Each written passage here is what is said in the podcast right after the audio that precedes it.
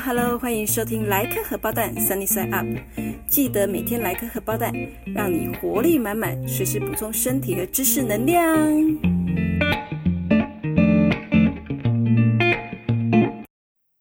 欢迎收听第三集的莱克荷包蛋 Sunny Side Up。我是 sella 我们今天有一个小伙伴跟我们一起录哦。好，金鱼脑呢，昨天坚持说他是我同学，但我回想一下，怎么可能呢？我才十六岁，你那么老了，我怎么可能是同学？对，我是六十二岁的老梅。对，真的。好，今天节目开始之前呢，我想要花一点点时间来向一位我很喜欢的呃黑人影星致敬。一定猜到了，就是最近过世，上个月八月二十八号因为直肠癌过世的 Chadwick Boseman。然后听到他过世，我真的蛮难过的。你对他有什么认识吗？就是演黑豹的那演黑豹的那一位嘛。就是黑豹我没有看，不过我觉得那个影星感觉就是一个很温柔的人嘛，因为他的他看起来就是脸很和善。哦，其实我我说真的，他是演那个黑豹里面的那个国王 King T'Challa，那。对我来讲，我其实也说不上是他的影迷，可是我觉得是因为他过世以后，才大家才知道说，原来他这么的低调，这么的把他的病情保密到家。他其实二零一六年就已经是确诊了直肠癌，而且一确诊就是第三期。那时候他是在拍啊，他那时候是在拍片中吗？对他那时候已经在开拍其他电影，好像是拍《传奇四十二号》。的过程中，他就发现他离癌了，可是他完全没有跟任何人说哦，除了他最亲近的家人，还有极少数的一两个人知道以外，没有任何人知道。所以他在他离癌到他过世前，他又拍了整整九部的电影，你能想象吗？觉得好像看不太出来，那看起来整个人很很健康，然后身材也是很壮，就是他没有离癌的那种。会变得很苍白，然后头发不见，头发掉光的样子。对，而且你想，四年拍九部片，就算正常人也吃不消，更何况是已经到癌末的人，这是多么坚强的毅力，好吓人！而且他的家人在 Twitter，后来那一则 Twitter 变成 Twitter 有史以来最多人按赞的一则贴文，然后他的家人就公布说，呃，其实他一边拍片，他一边。持续的做化疗，还有动手术，所以大家就觉得说，哇，这个人怎么可以这么有力毅力，这么令敬佩？然后因为他过世以后，我的 YouTube 上就出现一堆他生前接受采访的贴文呃的影片，所以看了以后就觉得哇，很有感触，真的觉得呃很值得花个时间来悼念他。然后他在黑豹里面有一句台词，我觉得很适合在这个时候。告诉他，他在他黑豹里面讲一句话说：“In my culture, death is not the end。”就是死亡其实不是终点，不是结束啊。我希望他也是这样子，希望他 rest in power。我记得那部片里面是说，他们相信人死亡之后上天堂会变成，不知道好像是变成豹嘛，然后会在天堂里快乐的奔跑。嗯，对，那。今天呢，我们要来谈一部电影《Selma》，英文名称是《Selma》（S-E-L-M-A）。那中文电影名称翻译成《逐梦大道》，我觉得翻得很贴切哦。就是，呃，一群人，然后朝着自己的梦想前进，争取自己的权益，这样子。Selma 是在美国的阿拉巴马州吗？对，南方阿拉巴马州的一个城市的名称。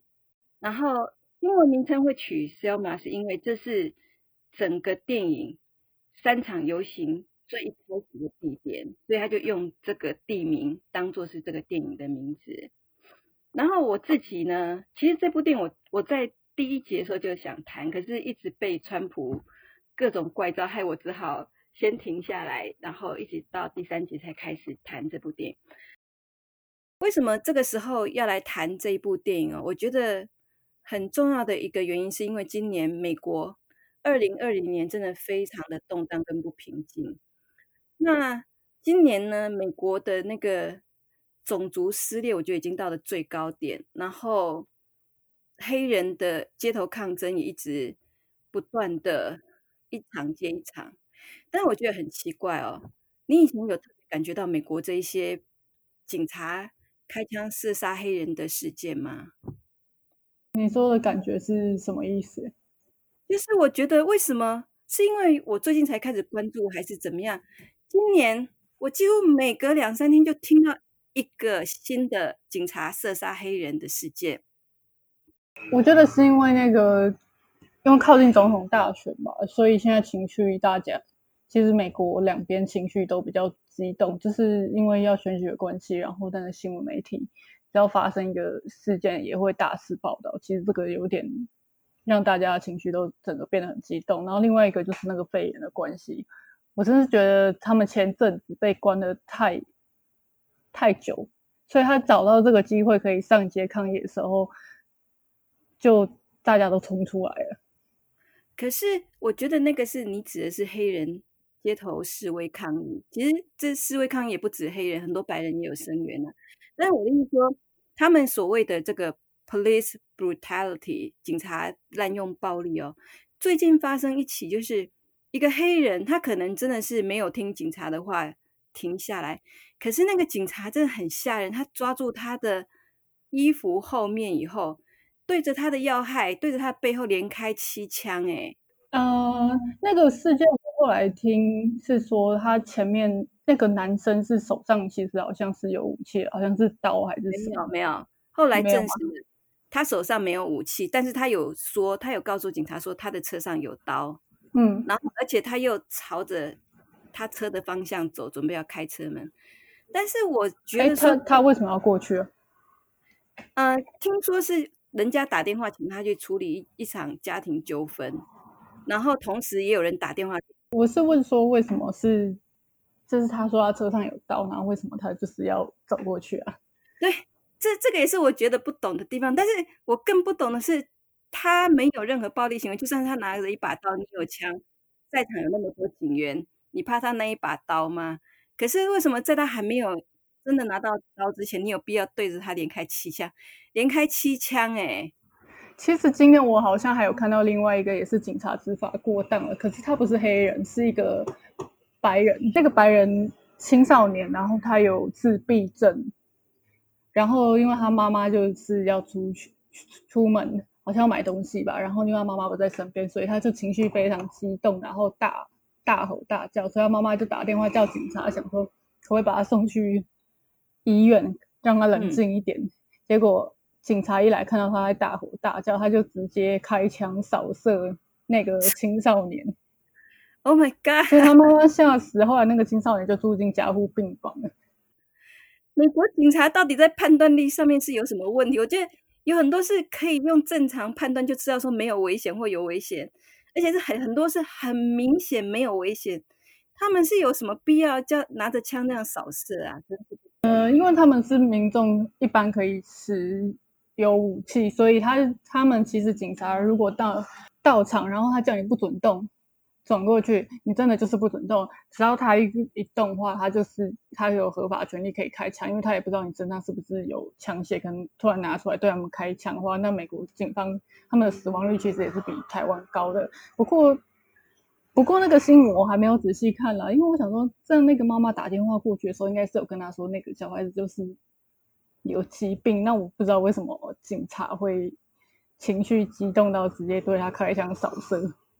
好，我们我们这边有点闲聊太多，不过我还是想要再讲一个我自己的经验。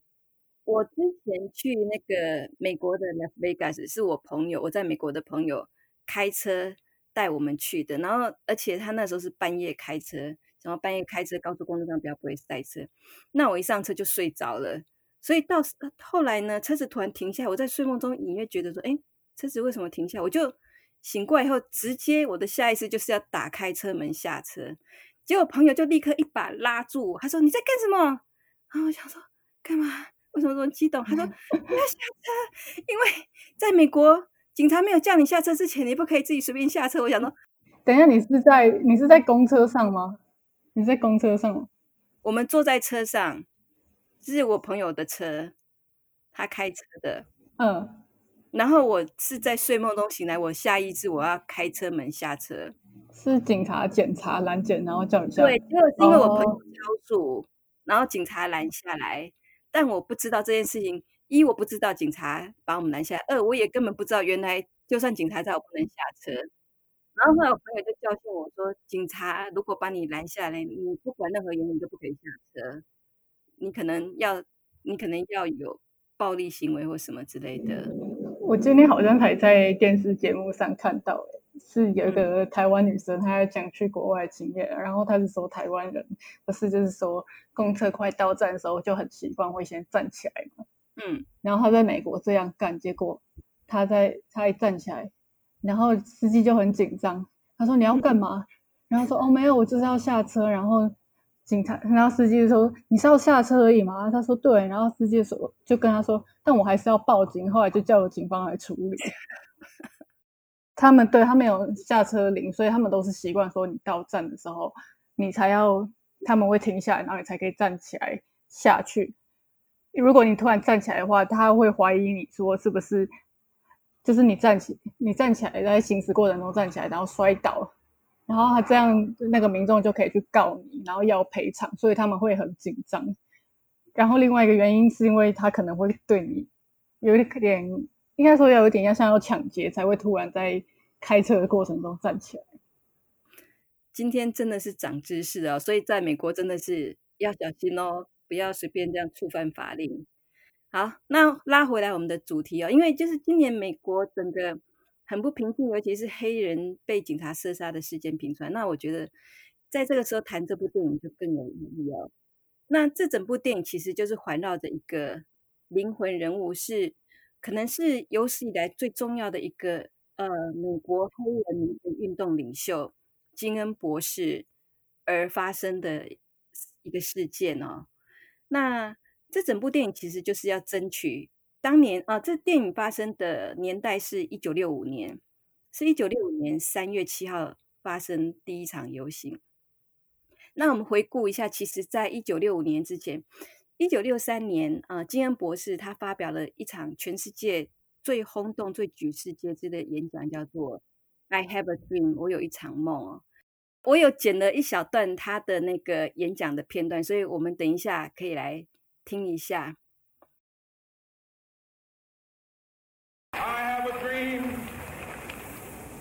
That one day on the red hills of Georgia, sons of former slaves and the sons of former slave owners will be, be able to sit down together at the table of brotherhood. I have a dream that one day,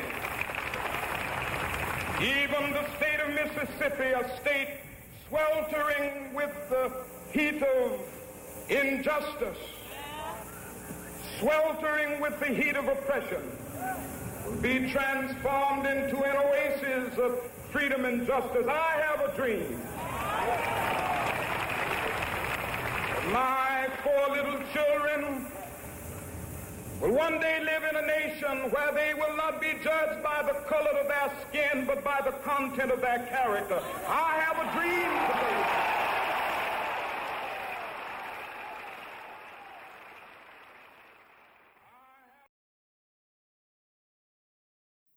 然后呢，在一九六三年他发表的那一个演说以后，感动了非常多的人哦，所以奠定了他在国际上面的声望。那一九六四年呢，嗯，那个瑞典的诺贝尔和平奖呢，就决定颁给金恩博士。所以这部电影最一开始的第一幕就是金恩博士到瑞典去领取诺贝尔和平奖的这个场景，就是非常至高的尊荣。可是另一面呢？导演又用另外一个手法，就是有四个黑人小女孩在南方阿拉巴马州的黑人教堂里面被白人至上主义者放炸药炸死，所以那个就很强烈的对比哦，那个张力很强。就是一方面是哦这么至高无上的一个尊荣的殿堂，另外一个是血肉模糊的一个场景，真的很吓人。所以一九六三年到一九六四年奠定了呃金恩博士他的。最崇高的地位，所以他在美国的政坛讲话也很有声声量。所以一九六五年，当呃南方的黑人开始发出不平之鸣，认为说，事实上在一九六五年，美国的黑人就可以投票了，对不对？呃，对。可是好像它里面提到说限制非常多嘛，其实有很多隐性的限制你是看不出来的，但它里面电影有提到，你才知道原来那时候有那么多的限制。嗯，所以意思就是说你。啊，法律上你可以投票，可是实质上你不能投票。那美国有好几个州，南方州以前都是蓄奴州，他们其实是非常反对给黑人这些权利。那那个阿拉巴马州的州长 George Wallace，他更加是呃坚决主张说绝对不能给黑人投票权。那所以他就设下了很多的规矩，要背格不让黑人投票。第一个就是交人头税，对不对？对。嗯，就是因为他首先呢，不论你在往下走任何程序，你的第一个要件就是你要交人头税。那当时南方的黑人都蛮穷困的，所以光是这一点可能就先卡死了一大半的黑人。然后再来第二点呢，如果你已经交了人头税，你真的是凑齐凑齐的钱，你好不容易找到钱去交人头税，那第二点就是你要到法院去。然后呢？其实美国黑人那时候很怕进法院，因为法院可能对他们来讲都是不好的回忆，所以呢，到法院去本来一个一个难题，对不对？嗯，对他电影里面有演到这一部分，就是有一个黑人妇女，她进去法院，然后就是她其实前面已经完成了所有该做的登记流程，可是最后有一关是面试，然后就是那个白人的注册员就提了非常多问题来刁难他。对他其实算是都有准备，因为他那已经是不知道他第几次去法院登记填那个选举的登记表，可是他，所以他那个白人的那个办事员前面提的问题，他都可以应答如流。可是他最后又刁难他另外问题，说：“那你知道阿拉巴马州有几个 county judge，就是郡法官？”然后他那个那个黑人女性，她其实是那个欧普拉饰演的一名黑人女性。她也有准备，她就回答说六十七位。然后呢，结果那个那个白人是怎么刁难他？他就问他说：“请你把六这六十七个人的名字都背出来。”对。然后呢，没等他开口，他就直接盖上一个不准的那个大章在他的那个登记表上。其实我那时候在想说，他为什么 他干脆就直接随便白写名字好了？我我自己不相信那个军法官有办法背出来 六六十七个，他都知道吗？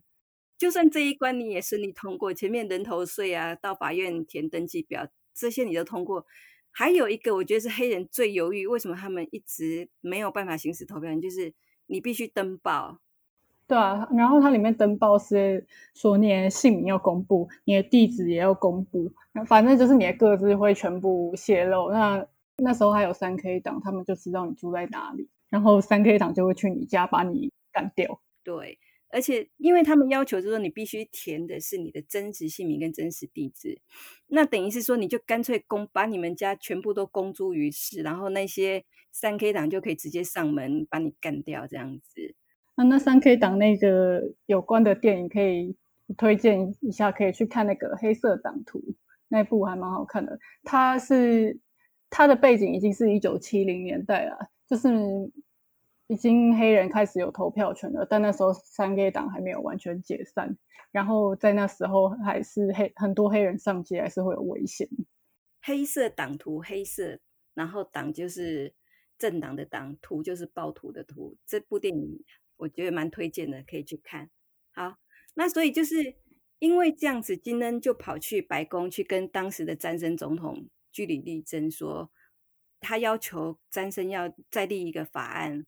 然后要求这些南方州不得以任何形式被个黑人行使投票权。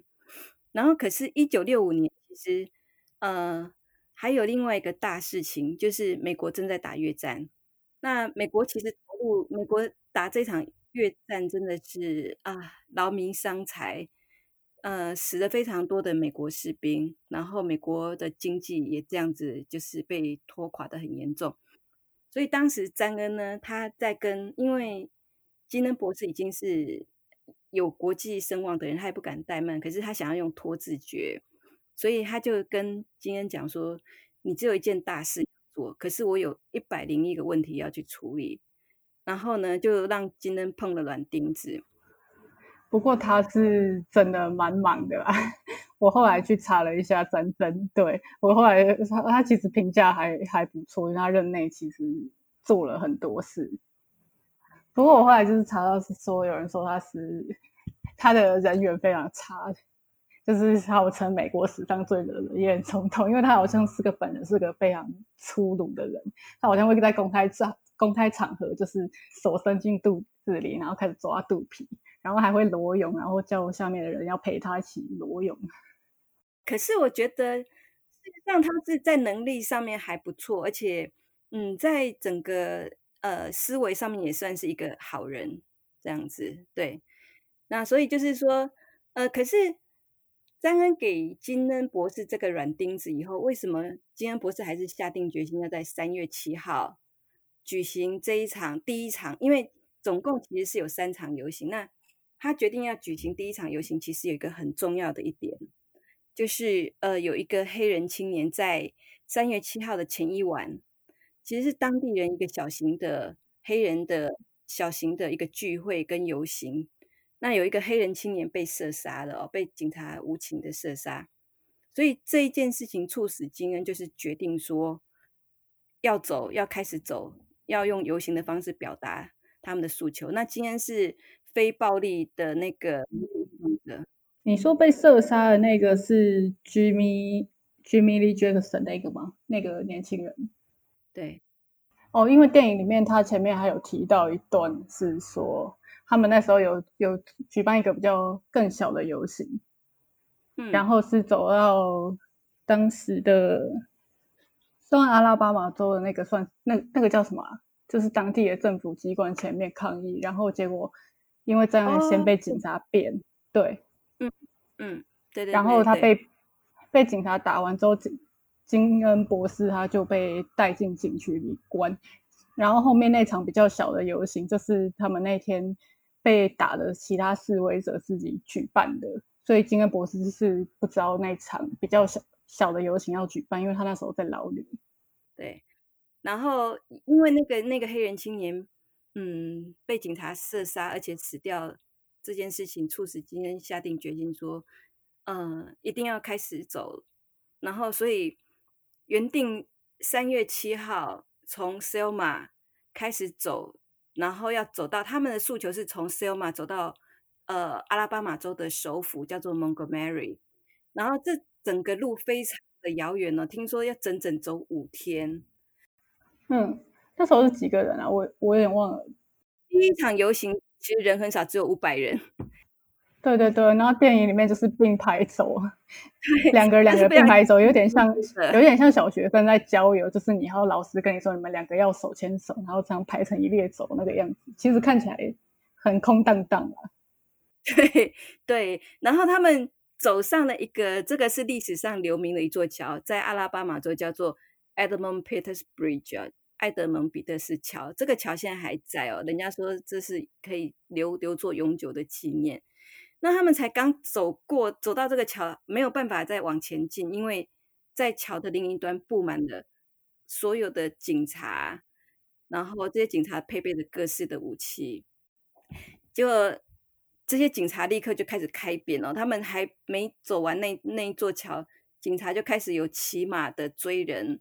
那些黑人就开始四散逃窜嘛，那有有警察专门骑马去追他们，然后有警察是拿那种非常长的长鞭一甩他们，然后有警察是拿那个警棍，然后有警察是拿催泪弹，总之就是血肉模糊，而且有有人死掉。尤其是拿长鞭骑马的时候，真的很像西部片里面那种邪恶的警长在虐待人的样子。他后来就是被播出之后，很多北方的白人都是吓到。好，那金恩博士他没有参加第一场游行，主要的原因是因为当时美国的呃 FBI 的局长胡佛，呃铺天盖地二十四小时的监听，嗯，金恩博士，然后呢就揪到说，哎，他有婚外情，然后而且他还把他的婚外情的录影带、录音带寄到家中，然后他老婆呢。就是非常伤心欲绝哦。所以金恩博士他就告诉其他的这个筹组这个运动的领袖说，嗯，要不就是延后，要不就是他不出席这一次的游行哦，因为他必须待在家里安抚他老婆，呃，就是金恩博士夫人的情绪。所以当时这些黑人被呃。警察打的时候，金恩博士他是不在。那原本 George Wallace 他的如意算盘，金恩博士不在，媒体就不会来，媒体就觉得没有报道价值。可是没想到媒体在场，而且有有录下所有的场景，然后播放到全美各地，甚至播放到世界各地。然后很多美国人在镜头前面看到也痛哭失声哦，觉得怎么会有这样子的事情？因为那是大型大规模的暴虐的行为。然后，所以那一场游行，场游行有一个很有名的名字，又叫做“血腥星期天”。呃，我有去查说，他就是那时候不是那个叫什么，Uber，他的有的录音里面，他其实有确切录到是两部分啊，好像一部分是他就是搞外遇的那些的录音，然后另外一部分是他在私底下 就是会开一些比较不雅的玩笑。因为他是说马丁路德金恩，他就是他很会演讲嘛。那他平常就是在外面演讲的时候，他讲话是很震惊的。可是因为他在做这些抗争的时候，他会跟其他黑人领袖得一起相处。那他讲话的时候，他就是得怎么讲呢？就是要跟要跟大家拉近距离，所以他讲话就是得跟那些男生一样，对，就是男生聚在一起会一直讲。讲一些脏话嘛，然后要不然就是黄色笑话或是干话这这种感觉啊，就是在讲干话的感觉。所以他如他那时候还有录到说什么，呃，他对甘乃迪他夫人就是贾桂林开一些不雅的玩笑这些，然后他是也有点担心这个放出来是他的形象会受损。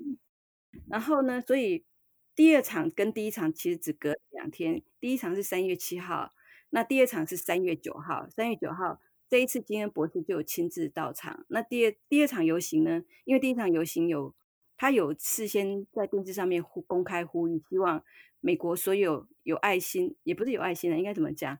有正义感的人都应该要出来跟他们一起并肩走第二场的这个游行。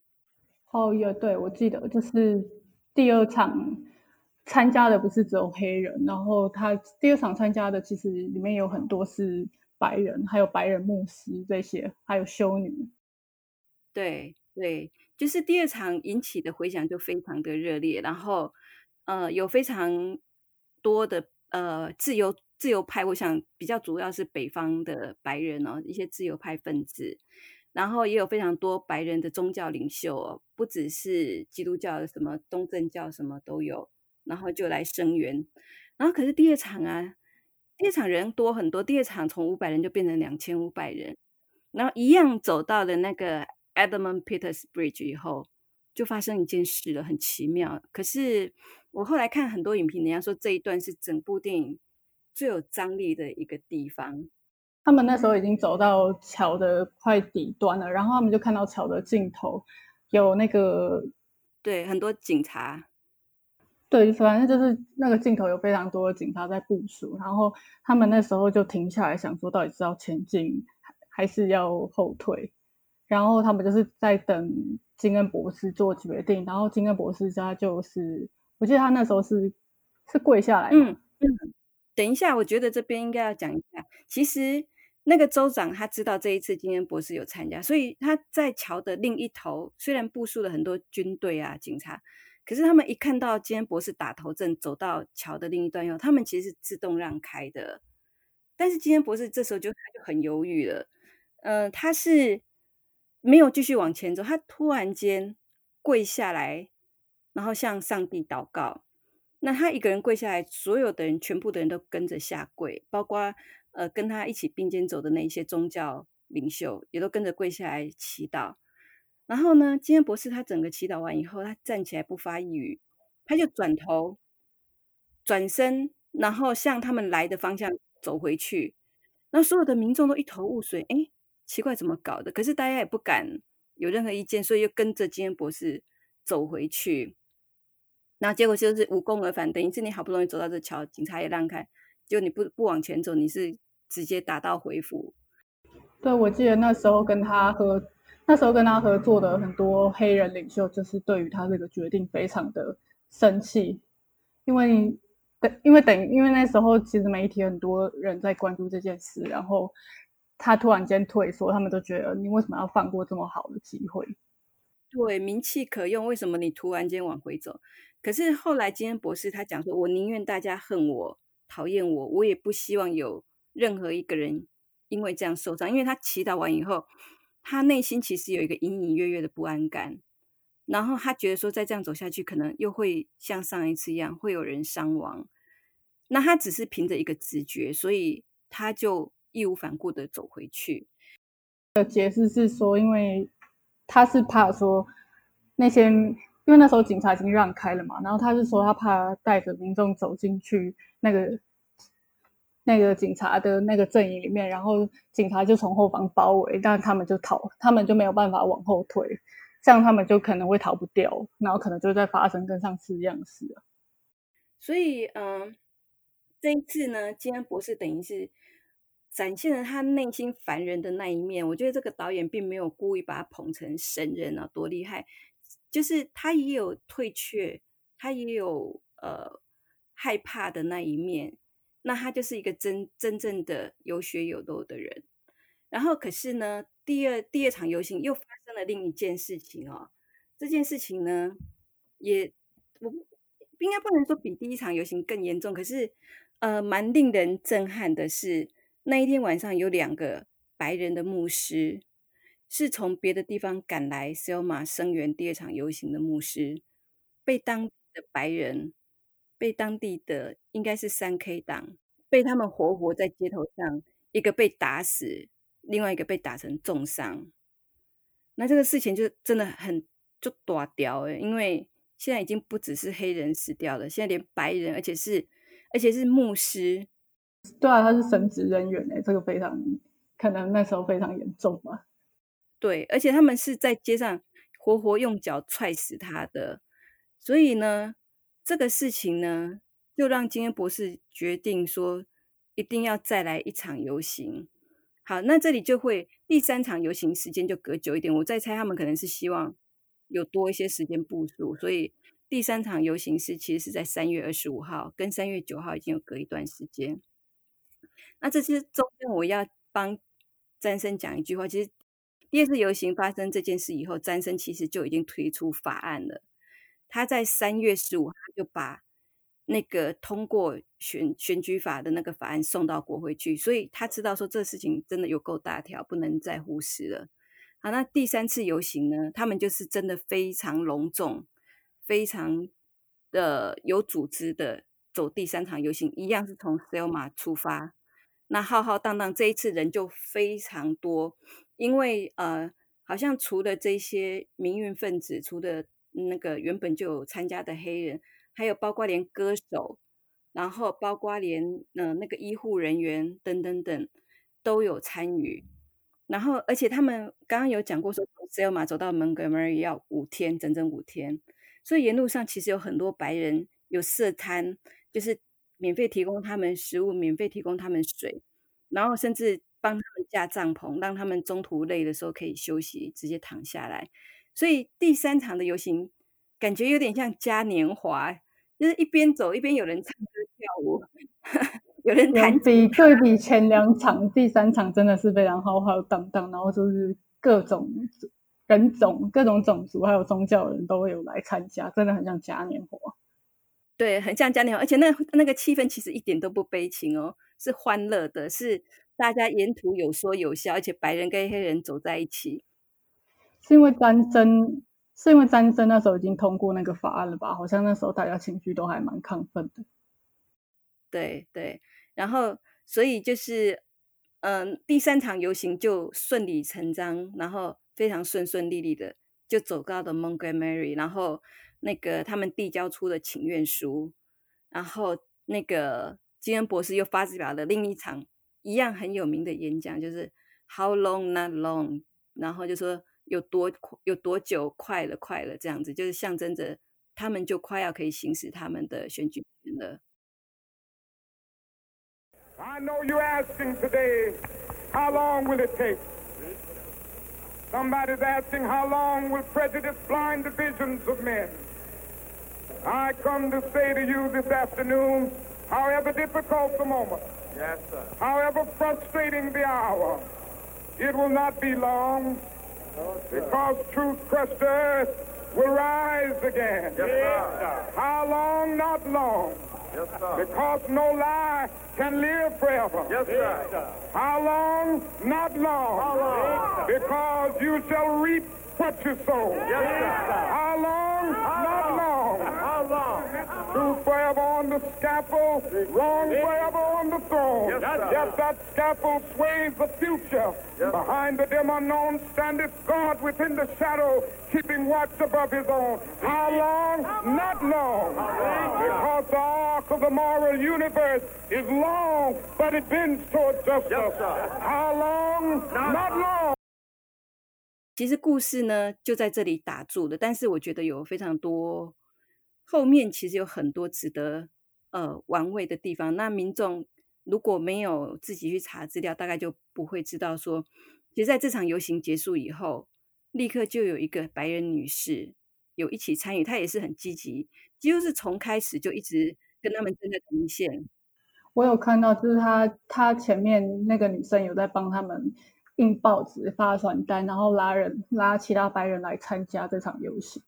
对，可是就在这个游行结束后，才没过多久，他好像开车载人回家，马上又被三 K 党给枪杀死掉。那这个是呃非常令人难过。然后还有就是呃呃，在这场游行结束之后，呃，美国就是通过了呃选举黑人的选举法，然后黑人可以呃正正当当的行使他们的投票权。那可是金恩博士他在一九六九年就被人家暗杀死掉了，所以你看他从一九六三年发表《I Have a Dream》，一九六四年领了诺贝尔，一九五年走 Selma 这个游行争取黑人的民权，才短短几年，从他的人生的最繁华巅峰，那一九六一一九六九年就这样子陨落。然后，嗯，我觉得可能可能呃，本身投入革命的人应该都有这个心理准备，但是想起来还是会觉得蛮难过的，对。然后还有就是呃，后面还有一些可以值得补充的、就是呃，一九六五年到二零一五年刚好整整满五十年。那满五十年，二零一五年那时候奥巴马还在当政，他是美国当时的现任总统，那他就有带领很多民众再一次的走到 Selma 这个地方，然后走到 Edmund Peters Bridge。那他那时候是手牵手跟当时有参加游行的两个，现在还还在的两个呃黑人的老阿妈、老奶奶，他们已经都坐轮椅了。然后呃那个奥巴马就是跟他们一边牵着一个，然后后面有很多人就一起走上的那个桥。然后那个场面其实蛮感人的哦。可是我觉得美国的这个黑白种族对立这个伤痕，我感觉好像永远都弥补不了了。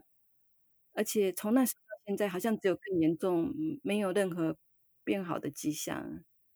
还有可以补充一下哦，最后最后我们片尾会来放一点点这首歌的主题曲，叫《Glory》，非常非常好听，而且这首歌也有得到奥斯卡的最佳歌曲奖哦。那我们片尾会放一点点。那不知道金鱼脑今天跟我们一起主持这一集，还有没有想要补充的地方？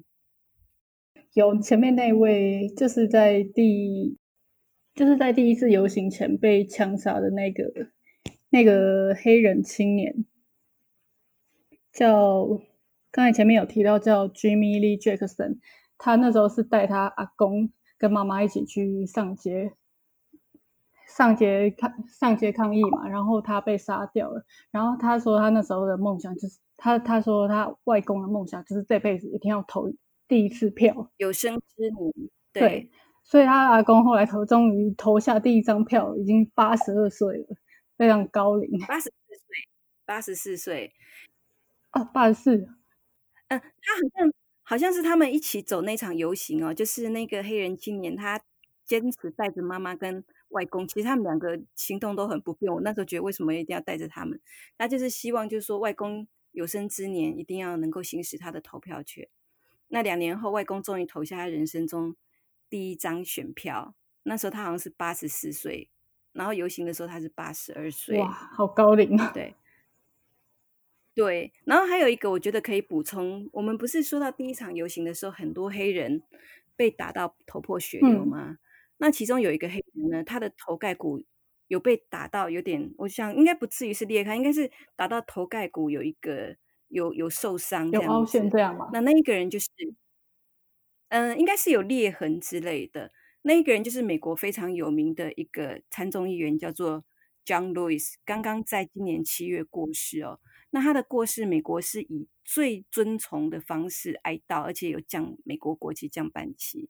他就是当年参加第一场游行，是美国南方一个学生运动组织的领袖。你应该有印象，他们有两位，其中有一位，他就是 John Lewis，是比较高，里面电影里面很高，看起来很年轻的那个嘛？大学生还是什么？是两个大学生，然后其中有一个不是不太愿意去参加。可是另外一个从头到尾都有跟着金恩，他的因为他的他们那时候的路线跟马丁路德金恩不太一样。其实那时候黑人领袖不是只有马丁路德金恩，有每个州他们自己都有自己的黑人领袖。那他们对于要走比较温和还是比较激进的路线，其实大家意见都不同。对对对，所以呃，就是那一个比较积极参与的那一个。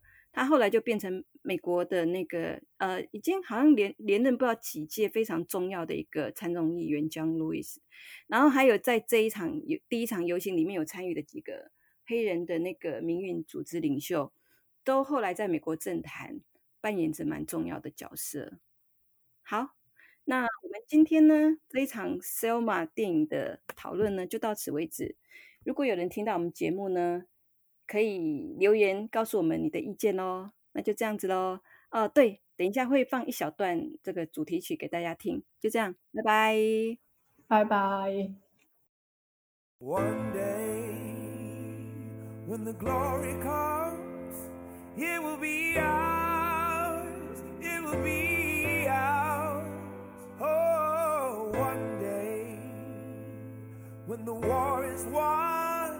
we will be